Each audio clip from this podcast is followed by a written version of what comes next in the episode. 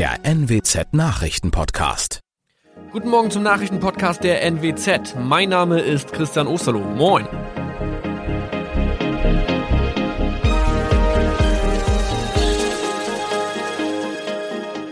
Und das sind unsere regionalen Nachrichten am Morgen. Die Grünen wollen Moorstraße in Oldenburg umbenennen. Viereinhalb Jahre Gefängnis für Falschgoldhandel. Und Landkreis Kloppenburg meldet ersten Omikron-Fall. Der Name Moorstraße könnte laut den Oldenburger Grünen rassistisch aufgefasst werden. Deshalb fordern diese eine Umbenennung. Die Straße wurde allerdings nach Hermann Moor benannt, einem der ersten Siedler in der Gegend. Um Missverständnisse auszuschließen, beantragen die Grünen eine Änderung in Hermann Moor Straße. Dann müssten alle Anwohner ihre neue Adresse in ihren Pässen angleichen. Außerdem müssten Polizei, Feuerwehr, Rettungsdienste und Anbieter von Navigationssystemen informiert werden. Die Stadtverwaltung schlug vor, ein Zusatzschild mit Informationen zur Person Hermann Mohr anzubringen. So könne man alle Irritationen beseitigen.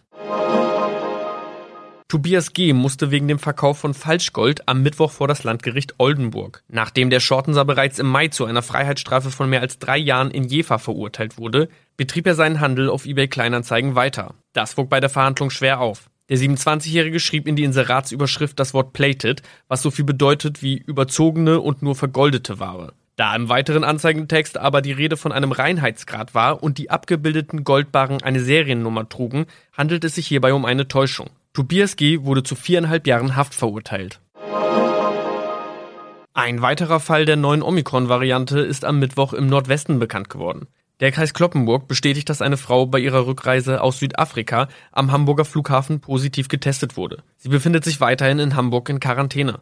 Da die Frau im Landkreis Kloppenburg lebt, sei auch das Gesundheitsamt Kloppenburg für diesen Fall zuständig. Zuvor gab es bereits bestätigte Omikron-Fälle in der Wesermarsch und im Kreis Leer. Das waren unsere Nachrichten aus der Region. Weitere aktuelle News aus dem Nordwesten finden Sie wie immer auf NWZ Online. Und Aktuelles aus Deutschland und der Welt hören Sie jetzt von unseren Kollegen aus Berlin. Vielen Dank und schönen guten Morgen. Ich bin Maja Däne und das sind heute unsere Themen aus Deutschland und der Welt. Start ins Superwahljahr. SPD und Grüne gewinnen erste Landtagswahlen des Jahres in Rheinland-Pfalz und Baden-Württemberg. Umstrittener Impfstoff. Auch die Niederlande setzen Impfungen mit dem Präparat von AstraZeneca vorerst aus. Und Alarmstufe Rot. Große Teile Italiens gehen erneut in den Lockdown. Wir starten die Woche mal nicht mit Corona, sondern mit den ersten Landtagswahlen in diesem Superwahljahr. In Rheinland-Pfalz und in Baden-Württemberg haben die beiden amtierenden Ministerpräsidenten gestern klar gesiegt. Die SPD hat sich in Mainz mit Malu Dreyer klar als stärkste Kraft behauptet und die Grünen haben mit Winfried Kretschmann in Stuttgart gewonnen. Die CDU dagegen musste eine krachende Niederlage einstecken. Sechs Monate vor der Bundestagswahl ist die Union mit ihrem neuen Parteichef Armin Laschet auf historisch schlechte Ergebnisse abgestürzt. Mein Kollege David Riemer hat sich das Wahlspektakel in den beiden Bundesländern mal angeschaut. David, starten wir erstmal mit Baden-Württemberg. Das Ländle ist ja offenbar fest in der Hand der Grünen, oder?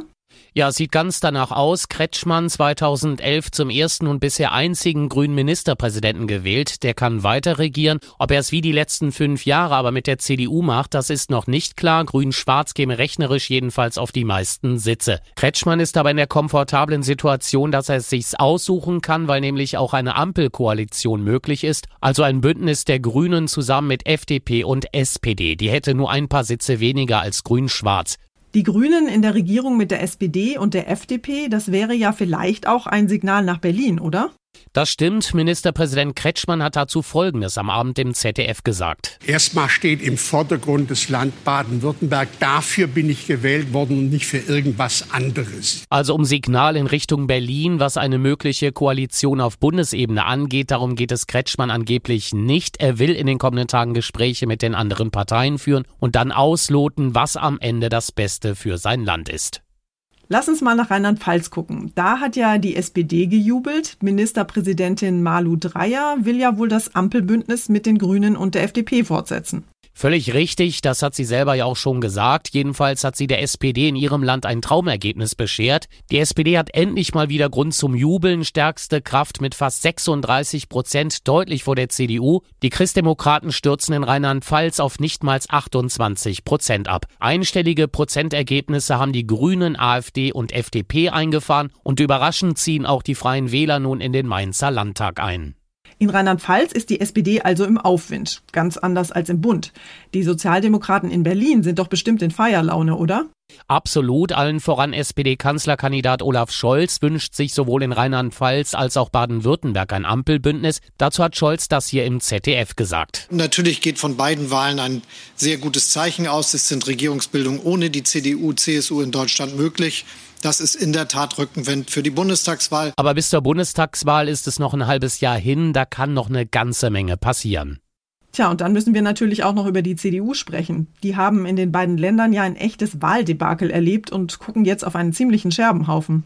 Ja, und auf was für einen? Die sind jetzt im Krisenmodus, das müssen sie natürlich auch. Klar, Armin Laschet ist als neuer CDU-Chef erst seit Januar im Amt. Ihn kann man für die beiden Klatschen in beiden Ländern nicht direkt verantwortlich machen. Die Union hat es im Moment sehr schwer. Letzte Woche die Masken- und Lobbyismus-Affäre. Unionsabgeordnete, die der Fraktion inzwischen nicht mehr angehören, sollen sich unter anderem durch Geschäfte mit Corona-Schutzmasken die Taschen voll gemacht haben. Ja, und dann läuft's mit dem Impfen in Deutschland immer noch im Schneckentempo. Dafür machen viele Gesundheitsminister Spahn von der CDU CDU verantwortlich. Ihr Generalsekretär Paul Ziemiak hat es am Abend auf den Punkt gebracht. Natürlich hat die Frage Impfen, Testen, Corona eine Rolle gespielt. Natürlich haben etliche Wähler in Rheinland-Pfalz und Baden-Württemberg mit ihren Stimmen der CDU in Berlin einen Denkzettel verpasst. Die Zahl der Corona-Neuinfektionen in Deutschland steigt weiter an. Und das Robert Koch-Institut hat eine ziemlich düstere Prognose abgegeben. Möglicherweise könnten die Neuinfektionen in der Woche nach Ostern noch höher sein als rund um Weihnachten. Die Inzidenz könnte dann bei 350 liegen. Der Gesundheitsexperte der SPD, Karl Lauterbach, hat deshalb jetzt einen Schulstopp bis Ostern gefordert.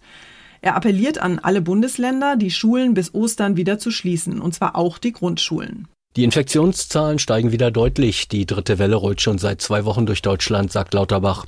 In den Schulen soll es eigentlich regelmäßige Schnelltests geben. Das funktioniert aber längst noch nicht überall. Also dürfe man dort nicht öffnen, findet Lauterbach. Bis Ostern sollten die Schüler erst einmal in Sachen Tests trainiert werden. Lauterbach fordert außerdem, die beschlossene Notbremse auch konsequent zu ziehen, wenn in Regionen die 7-Tage-Inzidenz über 100 steigt. Ausnahmen dürfe es nicht geben. Und beim Impfen müsse es schnell vorangehen. Aus Berlin Thomas Brock sorgt. Der Impfstoff des britisch-schwedischen Herstellers AstraZeneca hat in den vergangenen Tagen ja immer wieder Schlagzeilen gemacht. Es gibt offenbar große Lieferschwierigkeiten und außerdem gibt es Berichte über mögliche Komplikationen nach Impfungen mit dem Mittel. Inzwischen haben Dänemark und Norwegen die Impfung mit dem Präparat von AstraZeneca vorübergehend gestoppt, nachdem einige Geimpfte Blutgerinnsel entwickelt hatten. Und jetzt haben auch die Niederlande Impfungen mit dem Mittel von AstraZeneca für zwei Wochen ausgesetzt. Bei den AstraZeneca-Geimpften traten schwere Blutgerinnsel auf. Es gibt Berichte über einen Todesfall. Doch ist nicht klar, ob es einen Zusammenhang zwischen Impfung und Blutgerinnseln gibt. Aber unter anderem Dänemark, Norwegen und Island haben die Impfungen gestoppt. Und jetzt heißt es also auch aus dem holländischen Gesundheitsministerium, Zitat, es ist klug, auf die Pausentaste zu drücken. Die Europäische Arzneimittelbehörde versucht gegenzusteuern. Es gebe keine Häufung von Blutgerinnseln bei Geimpften und auch allergische Reaktionen auf das Mittel seien äußerst selten. Uli Reitinger, Berlin. Berlin. Und wir schauen noch nach Italien. Dort gilt nämlich ab heute für die Hauptstadt Rom und für mehr als die Hälfte der italienischen Regionen wieder ein Lockdown. Unter anderem die Lombardei, Venetien und das Piemont gehören ab sofort zur sogenannten roten Zone mit den strengsten Corona-Regeln. Das heißt, Schulen und Kitas müssen genauso wie Geschäfte und Restaurants wieder schließen. Betroffen sind mehr als 40 Millionen Menschen.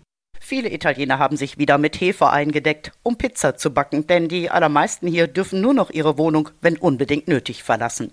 Alle Schulen und viele Geschäfte bleiben dicht. So will man verhindern, dass die dritte Welle mit den Virusvarianten das Land hier regelrecht überrollt. Nur Sardinien ist im Moment eine Art Inselparadies. Die meisten hier dagegen schwanken zwischen Wut und Resignation, auch mit Blick auf Ostern. Da gilt dann nämlich ein landesweiter Lockdown. Claudia Wächter, Rom.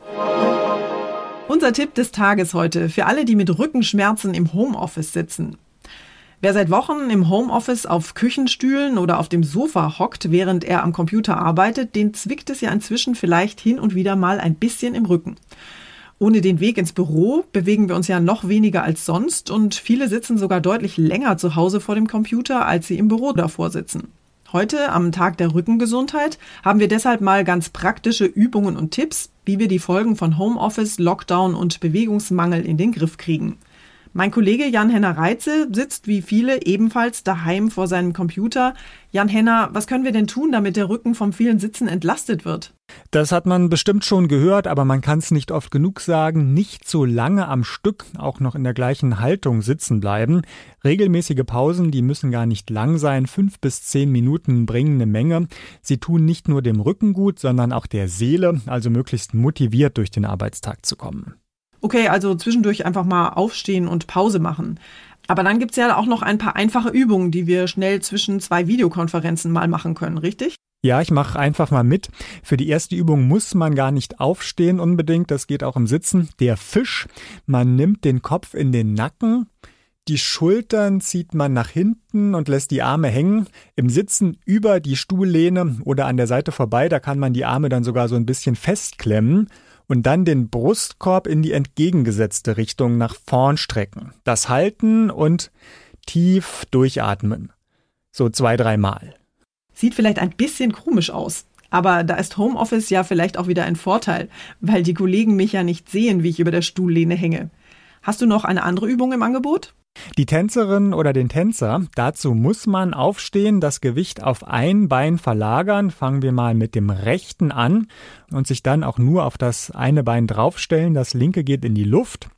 Und den Fuß nimmt man nach hinten oben, den greift man mit der linken Hand, dann lehnt man sich ein bisschen nach vorne und streckt den rechten Arm, das sieht so ein bisschen aus wie ein fliegender Superman, nach vorn. Und auch das hält man zwei, drei Atemzüge. Na und dann natürlich noch die andere Seite. Dankeschön, Jan Henner. Und zum Schluss gibt's bei uns heute mal Freibier. Deutschlands Bierbrauer leiden ja, wie wir alle, unter der Corona-Krise, denn der Ausschank in Kneipen und bei Festen entfällt ja derzeit leider. Und das Verfallsdatum vieler Biere läuft allmählich ab. Wegschütten will das gute Bier natürlich niemand und deshalb haben jetzt mehrere Brauereien und Kneipenbesitzer angefangen, ihr Bier zu verschenken. In einer Klosterbrauerei im Allgäu zum Beispiel sind Ende Februar 2500 Liter nur noch kurzhaltbares Bier gratis ausgeschenkt worden. Eine andere Brauerei in Franken hatte in ihrem Hof kurzerhand einen großen Ausschankwagen als Biertankstelle aufgestellt, an der gratis Fassbier gezapft werden konnte. Und in Rheinland-Pfalz wird überschüssiges Bier neuerdings entweder zu Schnaps gebrannt oder zu Bierbrot verarbeitet. Die verrückteste Bierrettungsidee kommt allerdings aus München. Dort hat nämlich ein Barkeeper, der gleichzeitig gelernter Friseur ist, sein überschüssiges Bier einfach in Mini-Fläschchen gefüllt und als Haartonikum verschenkt. Bier festigt die Haare auf natürliche Art und es stinkt nicht, sagt der Experte. Einige Abholer haben neben dem Biertonikum übrigens auch gleich noch einen gratis Haarschnitt dazu bekommen. Na dann, Prost! Das war's von mir für heute. Ich bin Maja Däne und wünsche Ihnen allen einen entspannten Tag. Tschüss und bis morgen.